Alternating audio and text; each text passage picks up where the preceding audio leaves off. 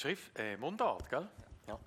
Jesus kämpft für seine Gemeinde und ich finde es sehr schön, wie du, Simon, positiv bist, Vertrauen hast in Jesus und ja, in dieser nicht ganz einfachen Situation den Glauben zum Ausdruck bringst. Wir alle, Netzwerkgemeinden, sind herausgefordert auf die eine oder andere Art und Weise, neben allem, was gut läuft. In Worp bin ich vor zwei Wochen. Gewesen.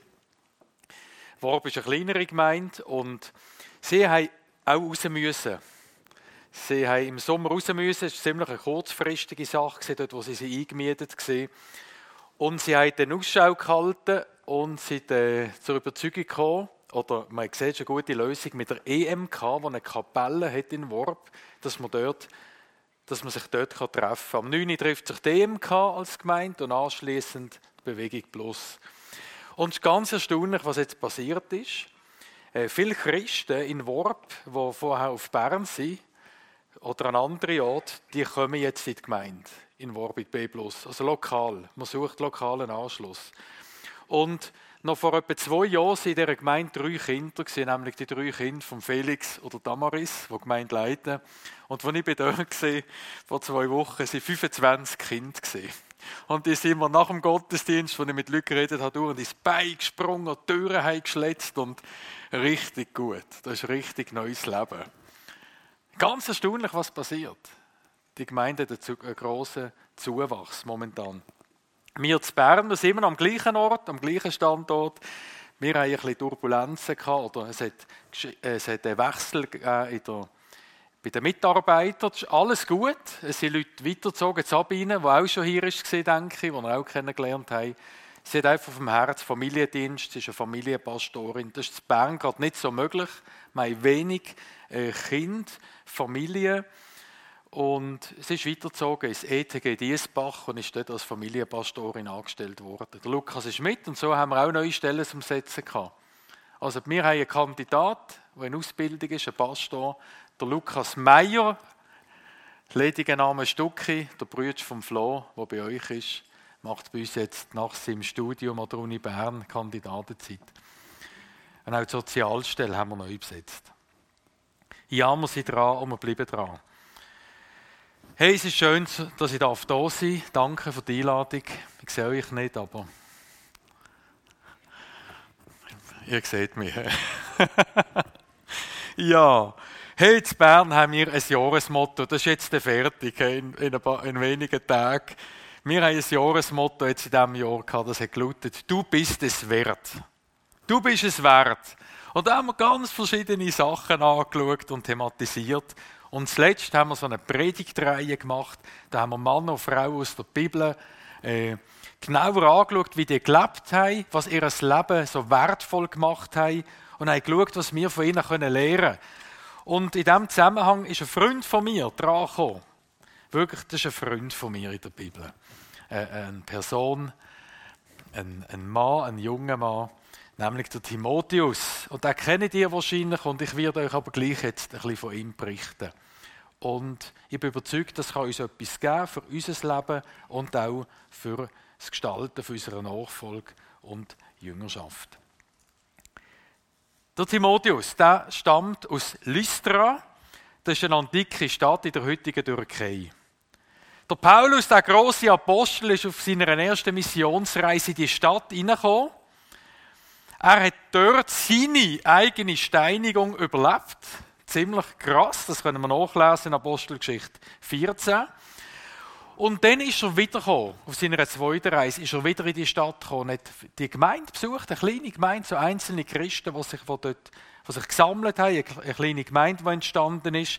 Und diesmal nimmt er etwas Gutes mit von diesem Ort. Er lernt nämlich den Timotheus kennen und schätzen. Wir lesen in Apostelgeschichte 16, 1 bis 3. In Lystra lebte ein Jünger namens, ein Jünger Jesu namens Timotheus. Seine Mutter, die ebenfalls an Jesus glaubte, war jüdischer Herkunft, während sein Vater Grieche war. Diesen Timotheus, über den die Christen von Lystra und Ikonion nur Gutes zu berichten wussten, wollte Paulus auf die weitere Reise mitnehmen. Der Paulus machte Timotheus zu seinem Mitarbeiter, wo ihn von jetzt an auf weite Strecken auf diesen langen Reisen begleitet. Der Paulus oder Timotheus, ein ganz eindrückliches Gespann, eine ganz eindrückliche Freundschaft, die hier entsteht. Auf der einen Seite ist der ältere, an Lebenserfahrung reiche Paulus, auf der anderen Seite der junge Timotheus, als sein Begleiter, als sein Schüler, als sein Verbündeter, der von Paulus so langsam zu seinem Nachfolger aufgebaut wird.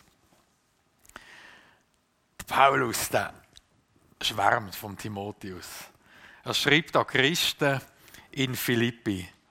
Mit niemandem bin ich so tief verbunden wie mit Timotheus. Aber ihr wisst ja selbst, wie zuverlässig Timotheus ist.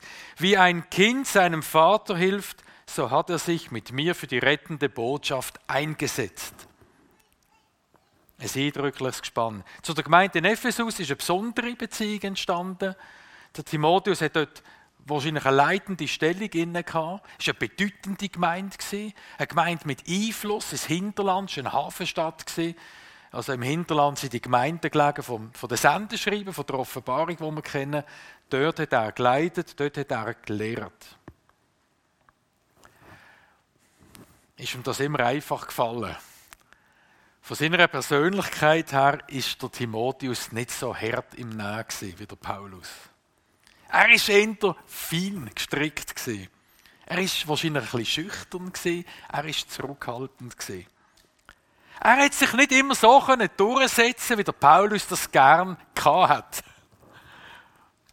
Und darum wird er von Paulus immer wieder ermutigt und angeleitet, was er jetzt machen soll und was er jetzt lehren soll. Aber auch im Blick auf seine Lebensführung ist der Paulus ganz fürsorglich. Kennt ihr die Stelle? 1. Timotheus 5,23. Übrigens sollst du nicht immer nur Wasser trinken, nimm ab und zu auch etwas Wein wegen deines Magens und weil du dich häufig so schwach fühlst. So, eine Einleitung zum Timotheus. Da ist doch Fürsorge, findet der Ausdruck, in dieser Beziehung. Ich finde, man kann ganz viel lernen in so Zweierschaften in der Bibel, wenn wir schauen, wie das funktioniert hat und von was die sind dreit und genährt worden.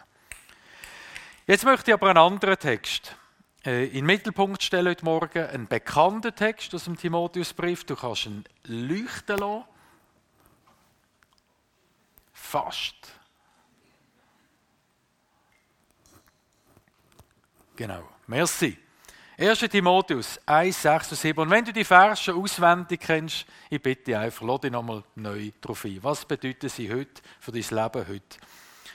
Aus diesem Grund erinnere ich dich an die Gabe, die Gott dir in seiner Gnade geschenkt hat. Als ich dir die Hände auflegte, lass sie zur vollen Entfaltung kommen.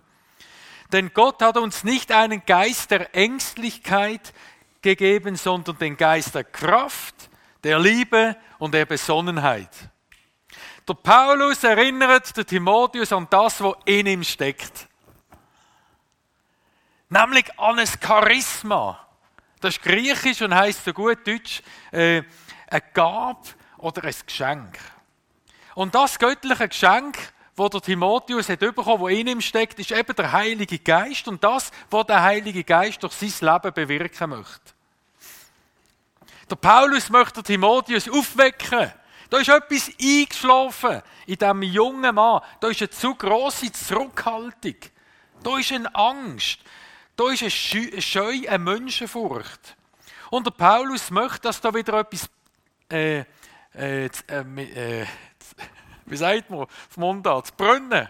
Dass da wieder etwas Feuer fährt, wieder etwas brennt im Leben von Timotheus. In diesem Text ist im Griechischen eigentlich von, von Anfachen die Rede, von einem Feuer, das soll verbrennen. Aus diesem Grund erinnere ich dich, die Gnadengabe Gottes anzufachen. Ja, das Feuer, das einmal im Timotheus gesehen, ist offensichtlich ziemlich abgebrannt. Der Paulus erinnert den Timotheus an das, was da in ihm schlummert und nur darauf wartet, wieder entzündet zu werden.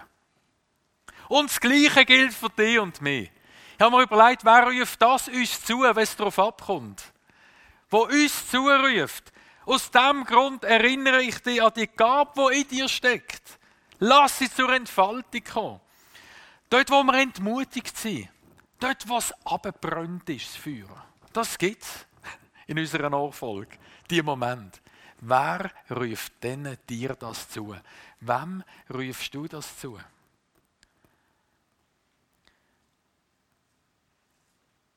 Ist interessant, der Heilige Geist möchte uns gar nicht immer etwas Neues geben, sondern sehr oft wird er uns an das erinnern, was in uns ist, was schon vorhanden ist, was da ist. Der Paulus schreibt, als ich dir die Hände auflegte, hey, so Wortwirk auf einen ist ganz komisch in unserer Zeit. Wir wissen ja gar nicht mehr, wie das ist. Ganz, also einige von euch sind mir jetzt ausgewichen, die noch die Hand geben. Das ist wahrscheinlich korrekt so. He? Rein äh, ist, das, ist das die Regel. Aber wir tun nur noch Füsteln und Ellbögeln. Wie ist das, wenn wir einander noch die Hände auflegen und einander berühren? Wo im Timotheus in die Hände aufgelegt wurde, dann hat er etwas empfangen. Dann ist etwas passiert, etwas Grundlegendes, etwas für ihn Existenzielles. Das weist darauf hin, dass es eine Wirklichkeit gibt und wir wissen das alle. Ich sage es gleich noch einmal, es gibt eine Wirklichkeit, die einfach unsere menschlichen Möglichkeiten übersteigt. Und das findet gerade den Ausdruck, wenn wir miteinander beten, einander die Hände auflegen. Es findet Ausdruck, dass es da eine andere Wirklichkeit noch gibt, nämlich die Realität und die Herrschaft vom Reich Gottes. Die Schöpfer- und die Erlöserkraft, die so richtig durchgebrochen ist am Pfingsten. Und ich weiß, das kann uns begeistern und es kann uns immer auch Angst machen. Es kann uns begeistern, begeistern zu wissen und zu erfahren, dass die Kraft für uns zugänglich ist, dass die in uns innen wohnt. Und das ist ja nicht eine unheimliche Kraft, nicht ein unheimlicher Geist, sondern der Heilige Geist macht das, was Jesus würde machen, wenn er an der Stelle würde sein, wo du jetzt bist. Aber eben, es mahnt uns auch. Man heißt nicht selber im Griff. Das erleben ihr gerade ganz, ganz fest und stark. Und da werdet ihr sehr stark geprüft. Es geht darum, etwas zu empfangen. Es geht darum, dass wir abhängig sind von Gott. Okay, was auch immer der Grund für die Zurückhaltung von Timotheus ist, was immer vielleicht der Grund für deine Zurückhaltung ist, wichtig ist, dass Feuer wieder fortdauert brennen, dass es wieder aufflammt. Dass der Geist, der Heilige Geist durch dich und durch euch und durch uns als Gemeinde in Kehrsatz und in Bern kann wirken damit das Leben gelingt, damit die Gemeinde gelingt, damit der Auftrag gelingt, damit das geschieht, was Gott will tun. Hey, lege einander wieder die Hände auf. Legen wir einander wieder die Hände auf. In den Teams, wenn wir uns treffen. In den Lebensgruppen. Also, gell, das ist nicht etwas Mystisches, was ich jetzt hier predige, dass es nur geschieht, wenn wir einander die Hände auflegen. Aber wirklich auch als, hey, der Text tut mich zu dem ermuntern, das wieder zu sagen. Haben wir nicht Angst vor dieser Berührung beten wir füreinander in der Erwartung, dass Gott neu schenkt oder dass er das aufweckt, was in uns steckt. Was kommt da wieder führen in der Gemeinde? An Gaben, an Sachen, die vielleicht eingeschlafen sind. Hey, es ist nicht kompliziert. Wenn mir jemand die Hände aufleitet, tue ich einfach die Hände auf. Und ich werde empfangen von meinem Abba, Papa, Vater im Himmel und dass das zur Geltung kommt, was er möchte, dass es durch mein Leben zur Geltung kommt. Okay, noch zum, oh, du kannst leuchten lassen. Noch zum Vers 7, zum zweiten Teil. Denn Gott hat uns nicht einen Geist der Ängstlichkeit gegeben, sondern den Geist der Kraft, der Liebe und der Besonnenheit. Paulus stellt der eine negative Verhaltensweise drei positive gegenüber, nämlich Kraft, Liebe und Besonnenheit. Ich möchte etwas zur Angst sagen, Geist der Ängstlichkeit. An dieser Stelle könnte man auch, das könnte man auch übersetzen mit Mutlosigkeit oder mit Fähigkeit, das Wort im Griechischen. Und Angst, Mutlosigkeit, Fähigkeit, das löscht das Feuer. Da wird das Feuer erstickt. Da wird Entfaltung blockiert oder ganz verhindert. Beim Timotheus ist es wahrscheinlich die Menschenfurcht die Paulus anspricht. Er hat sich zu fest zurückgenommen. Vielleicht auch, weil er ein junger Mann war und sich gegen ein paar recht bewährte Gemeindecracks durchsetzen lehrmässig. Hey, aber wenn wir so in die Gemeinden hineinschauen, da stellen wir auch andere Ängste fest, die heute sichtbar werden in unseren Gemeinden. Da ist die Angst, dass wir zu kurz kommen. Da ist die Angst, dass wir Komfort verlieren. Da sind Ängste, dass wir versagen. Angst, dass wir nicht genügen. Angst, dass wir etwas Falsches machen, etwas Falsches reden, dass wir einen Fehler machen. Da ist Angst vor Widerstand. Da ist Angst, abgelehnt zu werden. Da gibt es Angst, dass es nicht langt. Mit der bin ich sehr vertraut. Längst wirklich? Ich bringe es auf den Punkt. Angst und Sorge sind der Hinweis, dass es uns fehlt an Gott vertrauen. Und das meine ich jetzt nicht verurteilen, das kann sehr hart überkommen. Vielmehr merke ich, dass mir das hilft, dass wenn in mir wieder so die Angst aufkommt, wenn bei mir sich Sorgen breit machen, ist das ein Zeichen, wirklich ein Zeichen, dass ich Gott, ich sage es in aller Deutlichkeit, zu wenig oder nicht vertraue. Und es motiviert mich immer dazu, mit Jesus über das ins Gespräch zu kommen. Es geht nicht darum, dass wir uns verurteilen, sondern dass wir mit Jesus, mit Jesus über das reden. Als ganze Gemeinde, was uns als Gemeinde betrifft, und als Einzelne, wenn es unser Leben betrifft. Dass wir mit ihm über die Ängste reden. Manchmal ist das wie ein Kampf in meinem Leben. Manchmal geht es über eine längere Zeit, ist das eine Auseinandersetzung. Aber es lohnt sich und es hilft, neues Vertrauen in Jesus zu fassen. Ihn, in ihn, wo alles erlebt und durchlebt hat, wo uns in unserem Leben Angst machen kann. Haben wir das? Ich gehe zu Jesus, weil Jesus alles erlebt und durchlebt hat, was mir in meinem Leben je Angst, machen kann. Darum ist er ein verlässliches Gegenüber. Mut ist die Angst, die gebetet hat. Corrie den Boom. Mut ist die Angst, die gebetet hat. Angst gehört zum Leben, aber wir dürfen und sollen sie im Gebet vor Jesus bringen.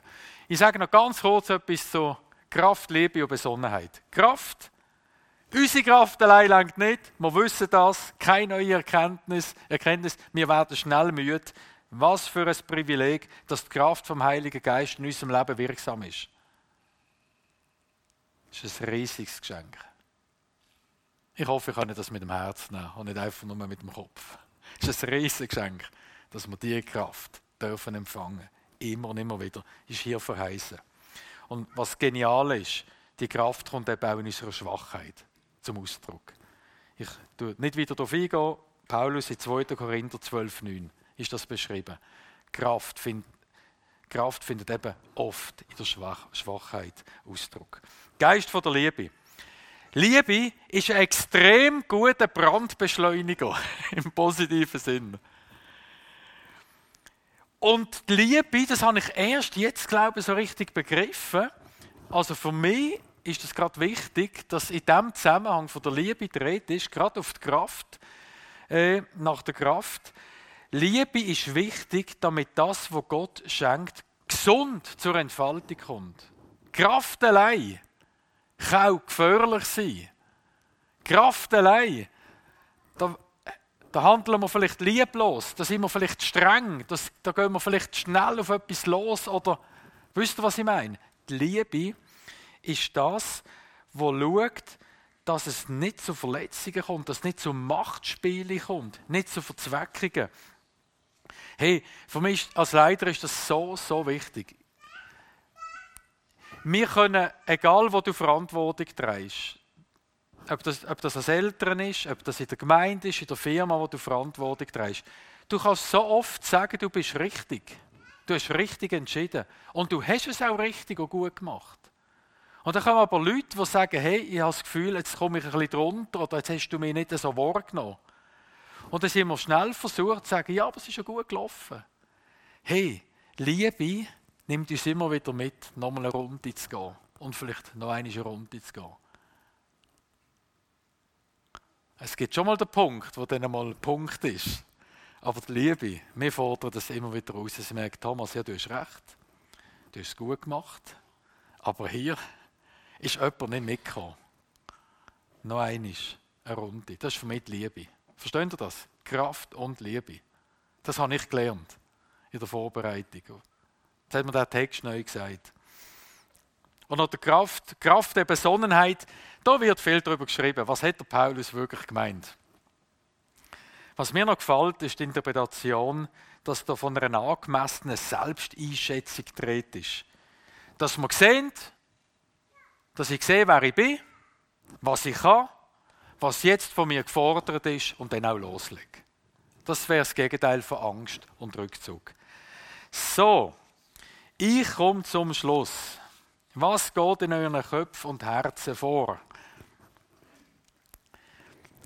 Ich setze noch einen Punkt zum Schluss. Ich weiß, wie es euch geht. Aus meiner Sicht kann man den Timotheus sich gar nicht ohne Paulus vorstellen. Oder Paulus kann ich mich gar nicht so ohne Timotheus vorstellen. Die gehören einfach zusammen, oder? Und ich möchte dir etwas fragen. Und bitte nimm die Frage mit. Wer ist in deinem Leben? Wer ist dein Paulus? Und wer ist in deinem Leben dein Timotheus? Zuerst zum Paulus. Wer ist in deinem Leben ein Paulus? Wer hat die Rolle in deinem Leben? Jemand, der dich immer wieder ermutigt. Jemand, der dir immer wieder Mut macht. Jemand, der dich immer wieder daran erinnert, was da in dir schlummert. Was sagt, hey, aber das steckt doch in dir. Das ist doch schon sichtbar geworden. Vielleicht erst ansatzweise, ein Flämmchen. Aber da ist Potenzial. Wer sagt dir das? Wer fördert dich in deinem Leben? Wer gibt dir Anleitungen? Von wem möchtest du lernen? Wo du sagst, von der Person, die lernen, die Person, der Mensch, darf ein Vorbild für mich sein. Ich finde, wir sind sehr zurückhaltend in der Gemeinde mit diesen Geschichten. Weil wir wollen alle frei und unabhängig sein. Wir uns immer auf Augenhöhe begegnen. Das tun wir auch. Das ist Nachfolge. Das ist Liebe. Aber wer, wem gebe ich, wem sage ich, du bist ein Vorbild für mein Leben und von dir lasse ich mir etwas mehr sagen. Wer legt mir die Hand auf? Wer legt dir die Hand auf? Immer wieder. Du dich segnen. Wer ist das in deinem Leben? Wer ermahnt dich? Das gehört auch zu einem Vorbild. Wo merkst du, jetzt tut es nicht weh, wenn dich jemand ermahnt, sondern du nimmst es ganz gern entgegen. Wo wünschst du dir so einen Paulus? In meinem Leben wenn ich mir das bewusst gesucht habe oder auch bewusst suche, sind das oft sind das Leiter, die in einer ähnlichen Situation stecken, wenn ich so vom Leiten Verantwortung oder meistens ein bisschen drüber. Das sind für mich so Paulussen. Von denen lasse ich mir gerne etwas sagen. Oft habe ich auch gemerkt, ist ganz punktuell im Leben. In einzelnen Fragen suche ich mir so Leute.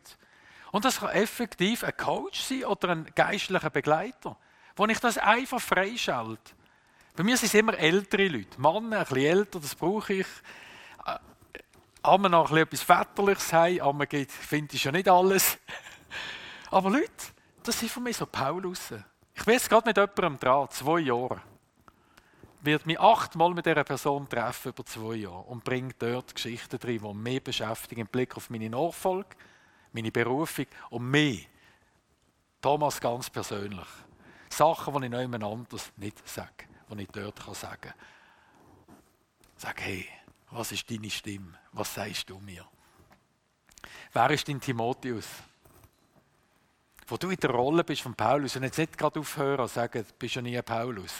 Also das nicht fest überhöhen, sondern in wer tust du investieren? Wer tust du ermutigen immer wieder? Wer erinnerst du immer wieder daran, was, da, was du in dieser Person, in diesem Mann, in dieser Frau siehst? Wer ist der Mensch, wo du etwas, dem du etwas zutraust und das ihm und ihr auch immer wieder sagst? Sie das und ihn das immer wieder fühlen lässt, dass du ihm, ihren etwas zutraust. Hey, das ist so gut. Das ist so wichtig, existenziell wichtig.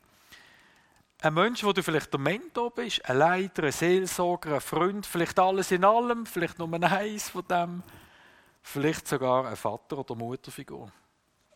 Ein Mensch, dem du die Hände auflegst, von dem du immer wieder bettest, immer wieder segnest. Ein Mensch, der weiss, da kann er sich voll auf dich verlassen, wenn er dich im Rücken hat. Oh, Band, bitte, kommen wir doch führen. Welcher Mensch darf von deiner Hingabe profitieren?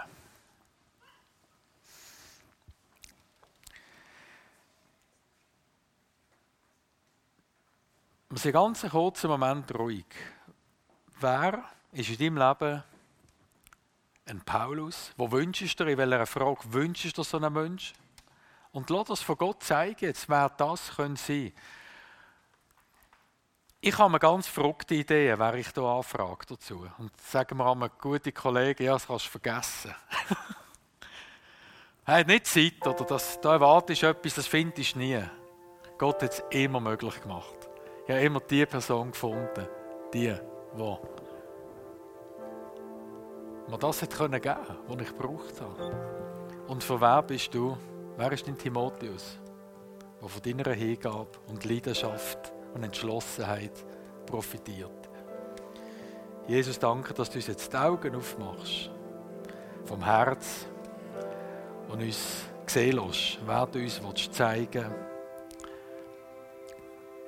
ein Mensch, ein Ort. Danke.